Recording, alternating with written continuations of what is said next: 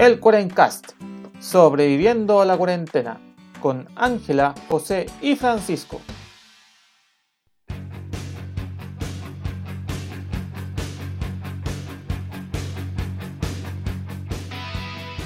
Buenos días, buenas tardes y buenas noches a todos los amigos de la internet que nos acompañan. Estamos aquí en una simpática madrugada grabando este programa podcast especial para todos ustedes porque así es la vida. Les habla José, anfitrión del Cuarencast, aquí sobreviviendo a la transición. De este, Bienvenido. de este proceso extraño y psicotrópico que ha tocado vivir. Oh, que era en cambio, José. Y... Que era en ¿Mm? cambio. ¿Qué cosa decías, Pancho? No, que, por fin ya, ya, nuestros. ya no es sobreviviendo la cuarentena, ahora es sobreviviendo la transición.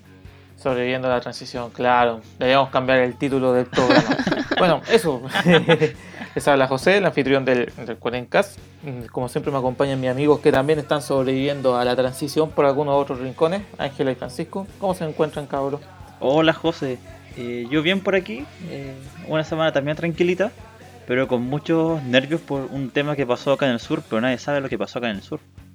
¿Qué sucedió? Claro, ¿Se escaparon la- los la- pingüinos? La crisis. No, no. De- de- al parecer, del Biobío al sur había un problema con el pellets. Y todas las ciudades que se calefaccionan con pellets están haciendo filas gigantescas buscando cómo calentar las casitas, pues justo ahora era invierno. Pero aparte de eso, todo tranquilo. Qué mala fecha. Sí, pues, entrando, eh, eh, entrando en contexto para que la, la gente cache un poco el tema. Eh, Coyhaique debe ser una de las ciudades más contaminadas del planeta. Sí, hace un par de años salió como en ese ranking. Claro, entonces, ¿qué va? Entonces, la única, una de las pocas alternativas, como entre comillas, que, que aminoran un poco el asunto es usar pellets. pues, Pero si no hay pellets, la gente empieza a recurrir a la leña. Y la leña normalmente no está seca, lista para usar, entonces aumenta la contaminación y es todo un temazo. Así que espero que no estés, no estés metiendo un animalito a la, a la foguera Pancho Pero para... José, Pero José, ¿no? No sé, pues digo yo. Bueno, nunca está chancho lo más- metió. Nunca está más decirlo. por Claro. Oye, ¿cómo está el ángel allá en Santiago? Yo aquí bien, ha sido una transición bien movida, por decirlo, por lo menos acá en, en Ñuñoa y en las comunas los alrededores. La gente ha salido en, en masa.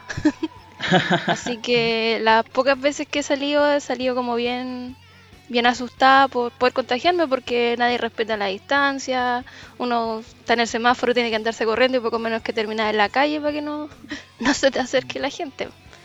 Pero bien, bueno, como ya saben, estoy sin gas. ¡Yay! Había una pequeña fuga en el medidor, así que estoy viviendo en la antigüedad. Pero espero que se solucione pronto. Por mientras me bañaré al estilo de la abuelita. Por Ah, ya, parte. Por presa. Por presa. Eh, cabrón. Para que, se, para que se den cuenta que la gente puede estar en una comuna en transición, pero la vida siempre es amarga y desoladora. O se te acaba, si- siempre, o se te acaba el pellet para calentar la casa, o se te corta el gas. De que estamos con problemas de energía acá en el Cuarencas. Sí. Ah, sí, claro. Súper súper quemado todo.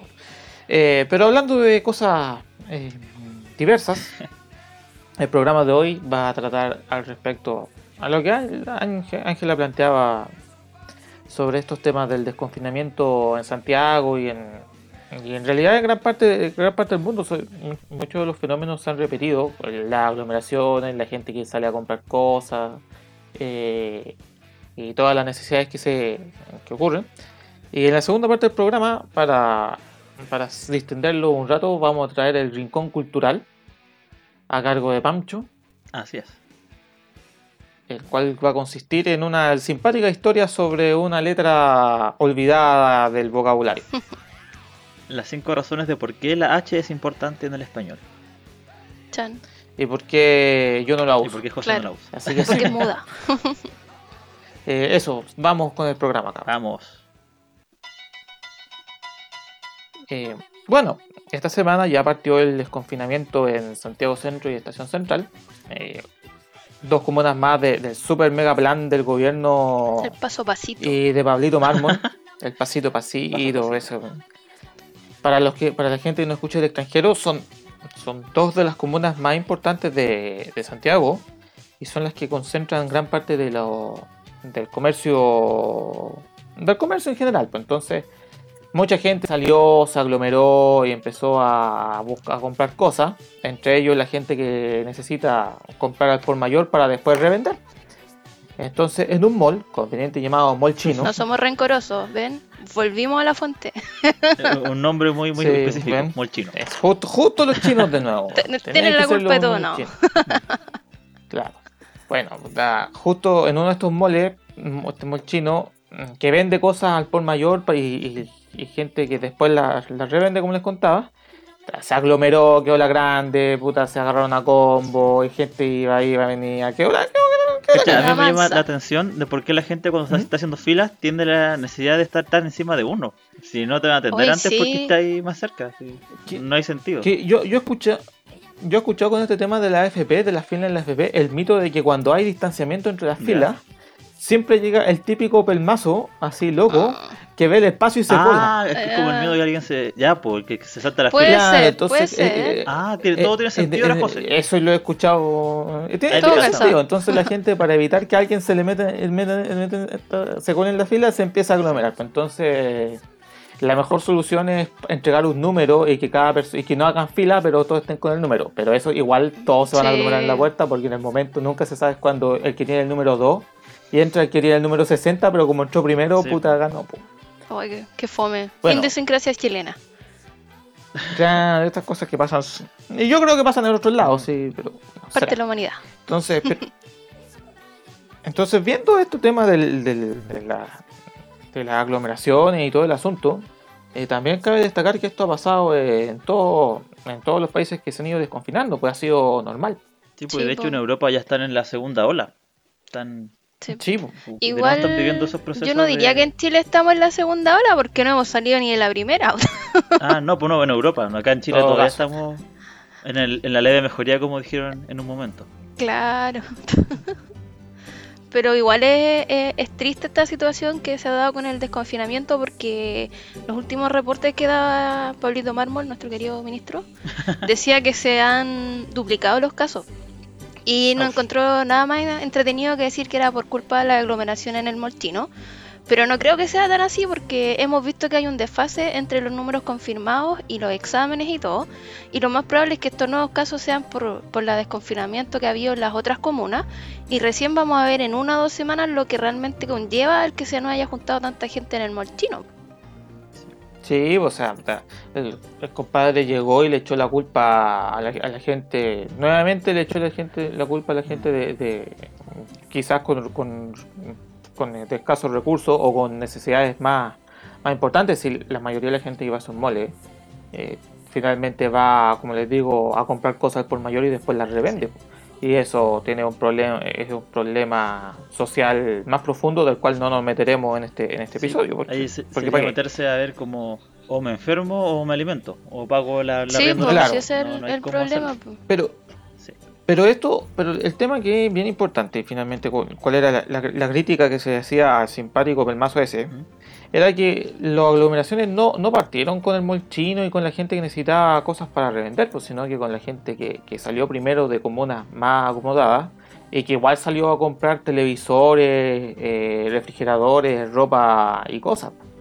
Sí. Entonces, ¿hasta, hasta qué punto el desconfinamiento te da, te da esa libertad para ir y, y aglomerarte y comprar cosas que quizás no son tan necesarias? Sí, No, pues, es y se apuntó necesidad. con, con el tema del retiro del 10% también, pues. Que la gente Sí. ahora que tiene, tiene acceso a dinero es lo, lo lógico que lo quiera gastar en algo. Sí, pues no, todas las muertes en consumo, ya sea, en, no sé, con televisores y esas cosas, pero igual está viendo que hay gente que lo está gastando para tratamientos médicos y ese, y ese tipo de, de cosas que requieren mucha más plata. Sí, tratamiento dental, Mm, sí, frenillo.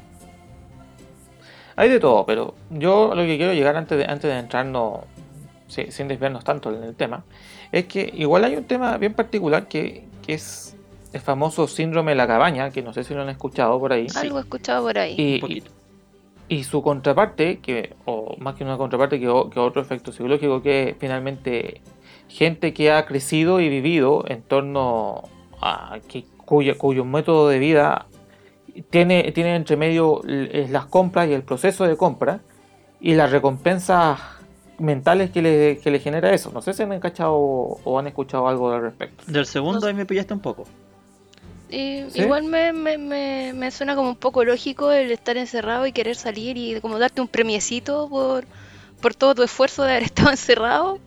puede que por, a lo mejor por ahí vaya, o, o- o la necesidad del humano de sentir como una motivación, algo que te está dando frutos, no sé. eh, Es como cuando estáis triste y te, te compras una cosita que te, te alegra, sí. Sí, pues, obvio, pues esa es la lógica. Mira, vamos a partir al, al revés, de atrás para A ver, demo. Lo que le hablo de esto de la recompensa, que yo lo leí en un reportaje justo con las aglomeraciones que ocurrieron en una tienda de ropa en, una, en un lugar mucho más acomodado hace como dos o tres semanas atrás, porque Era una tienda esto pasa en todos del lados. retail importante. Ah, ya. Sí, en una, en una multitienda. Eh, lo que dicen que es bien particular, que, que gente que ha, ha te- ha vivido una vida donde, donde las compras son parte de su vida, y no solo el hecho de comprar, sino el hecho de- del proceso, de ir, ver las cosas, cotizarlas, todo el asunto, etc. y es parte de tu Como vida. el ritual de la compra. Como para una persona, mm, el ritual, claro. Como para una persona también el ritual puede ser, no sé, por el tema de ir a un bar y juntarse con los amigos, todo el cuento. Mm. To- Todas las personas tienen distintos rituales. Hay, hay, ¿Cuál ritual será mejor, peor? Ese, eso ya me da lo mismo. Pero esa- estas personas que tienen ese ritual y, y- y todas las personas que tienen ciertos rituales, de la noche a la mañana quedaron confinadas y sin la posibilidad de hacer eso. Sí, po. Entonces, cuando se te da la oportunidad de, oye, sabes que ya puedes salir y quizás puedes volver a retomar ciertas cositas, uno va y la hace nomás, ¿cachai? Y la, y la hace y efectivamente te genera esa sensación de recompensa porque, oye, sabes que me sacrifiqué estos 3, 4 meses eh, Encerrado. no, hacer, no hacer algo que, que me satisfacía y que me gustaba, ¿sí? sin quizás saberlo conscientemente. Sí.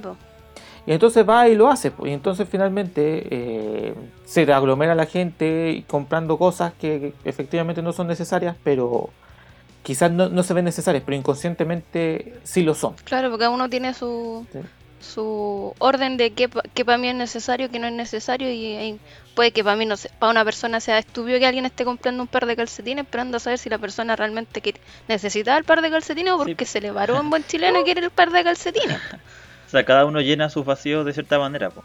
Hay gente que los llena con compra, con Sí, videojuegos, con alcohol. Sí, con- o, o- salir y salir y tener relaciones, re- relaciones sociales, etcétera. Mira, si al final a mí me da lo mismo, to- to- todas las personas tienen necesidades distintas, ¿cachai? Y, y- y a mayor cantidad de necesidades básicas cubiertas, mayor cantidad de necesidades innecesarias que van Sí, haciendo. Entonces. Eh, y al final, puta, si, si, tú, si tú diste la libertad de que la gente pudiese salir a comprar de nuevo, entonces, puta, no te quejes si la gente se empieza a aglomerar en los centros de comercio. Sí, pues si no... si tú diste si tú diste el permiso Claro, y no, y no han definido tampoco qué es lo que ellos consideran de primera necesidad. Como no, pues nunca- nunca lo entonces definieron. se tienen que aguantar nomás las consecuencias de lo que... Quedó muy, Lo que ellos mismos- aspecto. Sí, pues súper ambiguo. Y deberían, se- en teoría deberían haberlo hecho desde un principio. Mira, esto es de primera necesidad y esto no, no lo necesitamos, no lo hicieron. Y tampoco, no creo que lo vayan a hacer ahora ya a esta altura que ya se les No, fue. no, no si, sirve de nada. si no lo hicieron al principio ¿para qué ahora? Es muy curioso cómo, eh, cómo, no sé, desde la política o los que toman decisiones pueden decir eh, cuánto grado de irracionalidad va a haber en la gente. po. Porque estas cosas van a pasar igual. Mm. Sí, pues, o sea, encontré, me violentó un poco por decirlo que el alcalde de Santiago decía que se había demostrado la estupidez humana.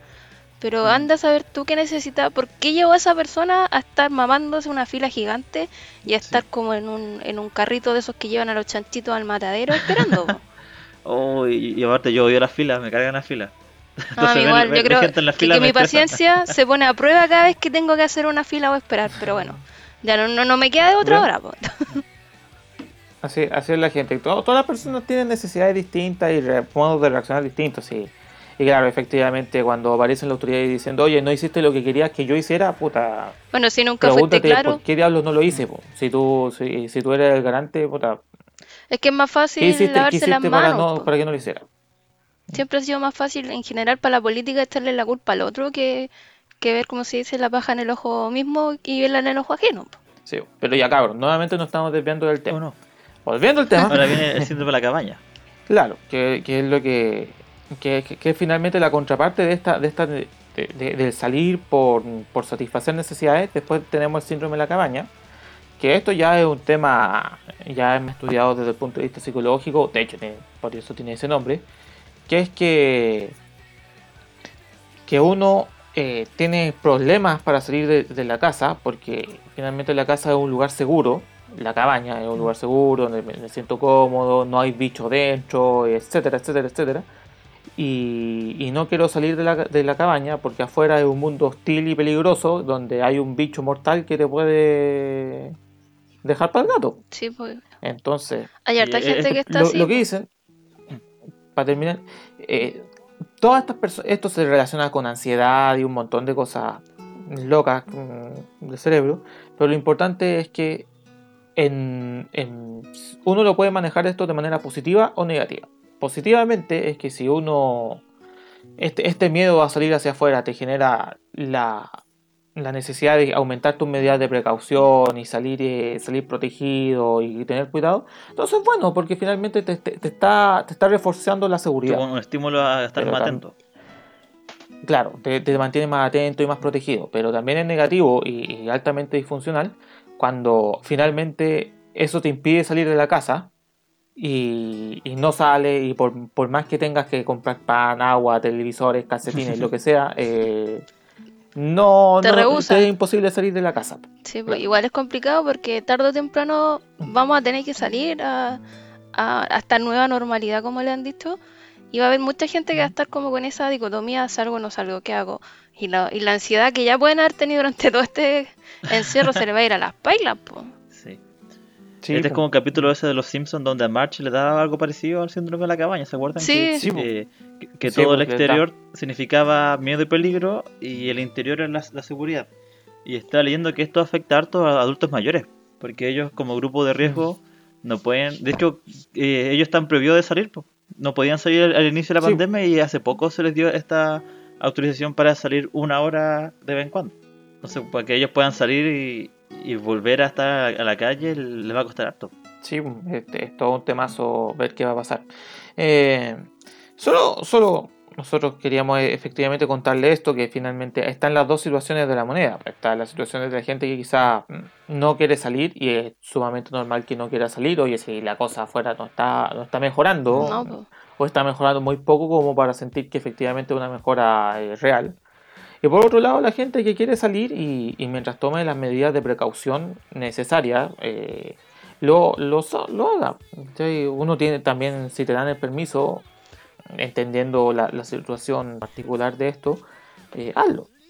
Y toma la- las medidas de precaución. Y también la crítica a las autoridades a que efectivamente, oye, si la gente está saliendo y está haciendo tales actividades, es por algo. Algo Eh, falló. Busca el problema de fondo y soluciona el problema de fondo en vez de estarte quejando por por qué diablos la gente hace eso. Oye, pero y, y algo parecido y muy cortito.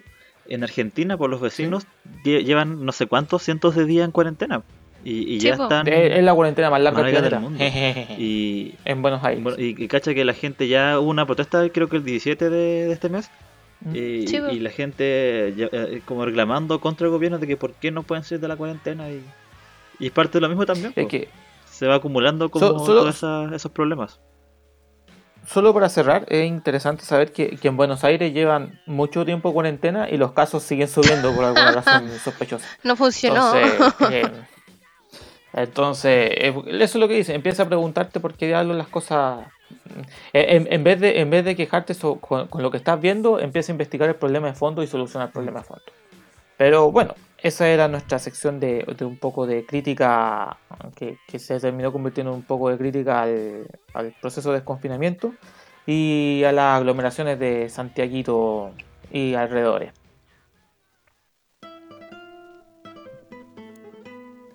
Oye, cabros, ¿a ustedes les gusta el idioma español? Pese a que un idioma, voy a decir la palabra hueveado, de que tenemos como 10.000 conjugaciones de cada verbo y cuando tratamos de aprender otro idioma se nos cruzan los cables. Sí, Mm. me gusta, lo encuentro bien particular y bonito.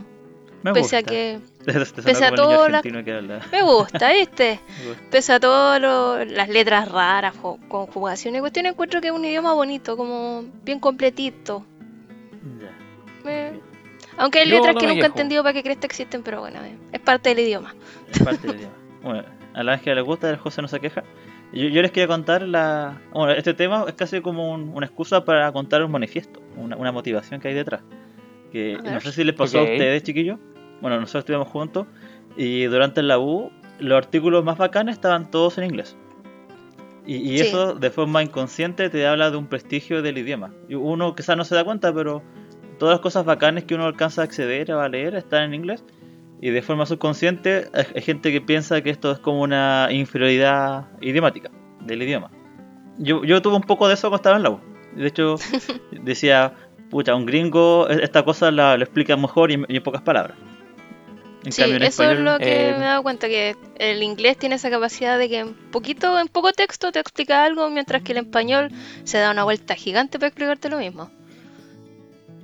Mm, No sé, yo, yo siempre lo, yo lo- más, más que prestigio de idioma y cosas, siempre lo relacioné al, al tema cultural, pues, de que como finalmente gran parte de la cultura occidental viene de países anglosajones, entonces También, porque hay mayor... fue nomás, pues, no, todo está en inglés y ya chao, para que darse problemas.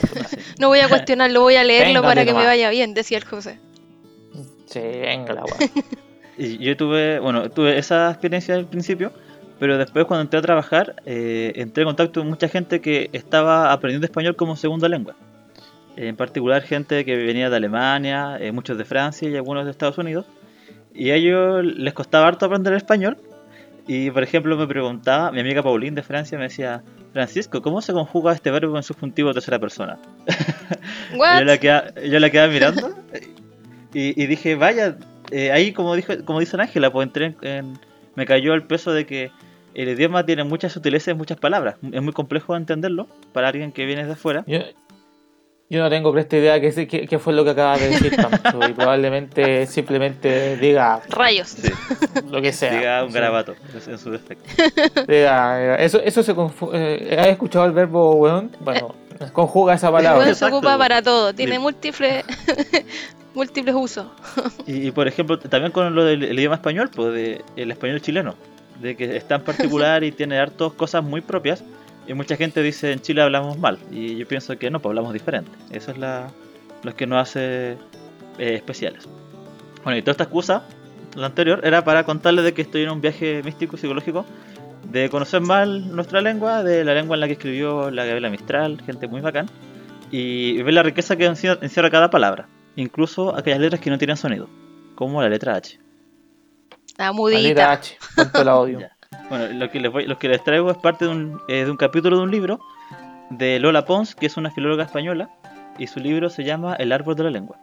Y tiene hartos capítulos muy divertidos de historias del español y cómo fue surgiendo. Y hay uno que habla de por qué la H no es inútil y no es muda. Puta, que me dio Sí. problema la H cuando Perfecto. empecé a hablar, cuando empecé a leer, no hablar no, pero cuando Hablar. empecé a leer, digan palabras con E, helado, no, tiene H. ¿Y qué es la H?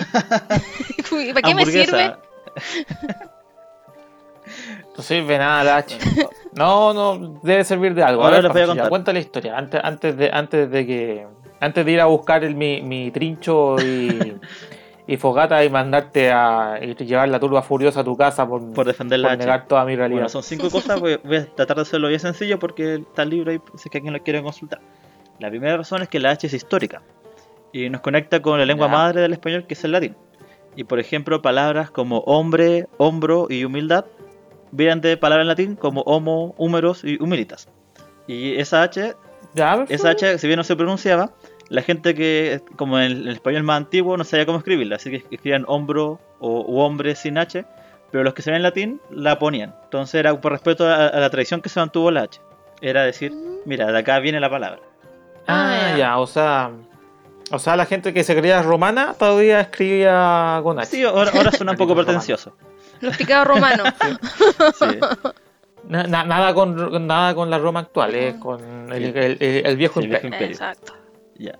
Esa fue la primera razón. Las- Primer las- punto. el segundo punto es que el H nos hace diferente de las otras lenguas hermanas. Ustedes ya saben que el español es hermano del francés, del italiano, el gallego, del rumano. Y el rumano. Nunca ¿Del rumano? El rumano. Sí, el rumano. Eso lo aprendí en el colegio. Grandes momentos. Y entonces, en español tenemos una H que viene de una F. Hay palabras que, por ejemplo, nosotros decimos como hecho o higo, que vienen del latín eh, factus o ficus. Y acá viene algo muy, muy Ya. curioso que estudian los filólogos, que es la historia de la lengua, y que en esta zona del País Vasco, donde se juntaba entre el euskera y el español más antiguo, eh, los hablantes empezaron a aspirar la H. Por ejemplo, en, en el español medieval se decía sea, se escribía Fermoso. Fermoso, Fermoso. Fermoso, pero se ya, pronunciaba como. Hermoso. Una, una, una J muy pequeña, como Hermoso. Hasta que pasó a ser una H, a decir Hermoso. Y todas las otras lenguas mantienen esa F. En francés dicen como je fais, eh, yo, yo hice. Y así en, to- en portugués, gallego y muchos más. Ah, o, o sea, o sea, fueron lo- eh, los que hablaban español los que empezaron a desvirtuar el idioma primero. Les da flojera pronunciarla. Como algo, Perfecto. algo Entonces, hermoso. Y el tercer punto, entonces la, la- la próxima vez que alguien escriba eh, eh, una palabra con doble R, con solo una R, eh, está evolu- evolucionando el idioma. Sí, cabrón, pues. No se pongan esta. de, de hecho esta autora, la, la Lola Pons, que me gusta harto, dice, la lengua que no cambia es la va a ser, eh, se va al cementerio. Perfecto. Ya, pero tercer punto. Vamos con el segundo. Eh, O sea, y terminamos con el segundo. Vamos sí, con el era bien tercer. tercer Sí. punto, que dice que la, la H igual nos da cuenta de la, de la diversidad interna que hay entre el- de la lengua española. Todos sabemos que hablamos diferente los que hablamos acá en Chile, los del Caribe y los de España, y muchas diferencias. Y por ejemplo, Eh, lo- lo- los que hablan en el Chile del norte y los que Chile hablan en del el Sur Chile del sur. Chile todas del las Sur, diferencias. Partiendo por- los que hablan, los que hablan acá en la Patagonia también, así como, oiga, el español chilote igual es muy curioso. Es cantadito. Y, sí. Y por ejemplo, como les conté recién, esta tendencia a aspirar la, la H llegó al punto de que se convirtió en J en, muchos lugares. Por ejemplo, en parte de España o incluso el Caribe se dice eh, como tengo hambre. Hambre. ham- Hambre. Y hay una palabra que da cuenta de esta transición. Por ejemplo, la, la palabra juerga viene del, del latín folgare y después pasó como con la H holgare, como holgazán, holgura, y pasó a, a juerga. ¿cachai? Tiene toda esta transición de, de- desde- como el, cambio Ah, del sonido. O sea, tú- los tres pasos de Sí. uno. Puta. Ya, Una palabra compleja. Ya Una saben, palabra irse de juerga no es fácil. No. Así que eh, irse de juerga, juerga significa irse de descanso. O sea, eh, yendo Me la, voy a la- de la- la- antigua. Es Sí. positivo irse de juerga. Sí. Estupendo. Y las últimas dos razones, para hacerla bien cortita. Eh, la otra es que igual las palabras que vienen de otro idioma que la adoptamos al español tienen H, como hobby o hockey. Entonces ahí se pronuncia el H, si, si es que no se dan cuenta. Sí, sí. Sí. Así que ahí también es importante. Y la última, que la, la que la encontré más curiosa, es que nos ayudó a pronunciar palabras en, un- en un comienzo. Eh, Ustedes se fijaron, por ejemplo, cuando hicimos el meme de ahora de- del capítulo anterior, que la U se confundía con la B corta. Sí. Sí, la...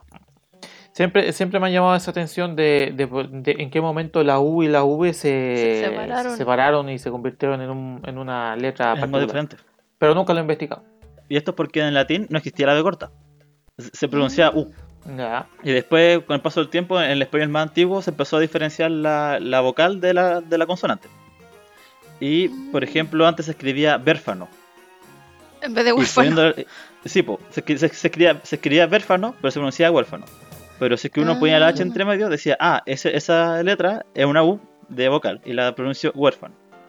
Y por eso mu- muchas Ah. palabras que llevan H en un comienzo era para demostrar de que la letra B corta se, se leía como una U. Mitch. Sí, Interesante. Es muy, es muy curioso, sí. Y, y- No hay inútil. historias así curiosas que vienen de letras tan pequeñas. Y esto es. Y todo esto es una reflexión para contar de que el- hay, hay toda una historia dentro de estas letras pequeñas y tan ocultas que uno a veces uno no se da cuenta. Claro, o sea. A ver, el lenguaje y, y lo que uno habla, el hablamiento. El hablamiento. eh, El está, hablamiento. Exacto.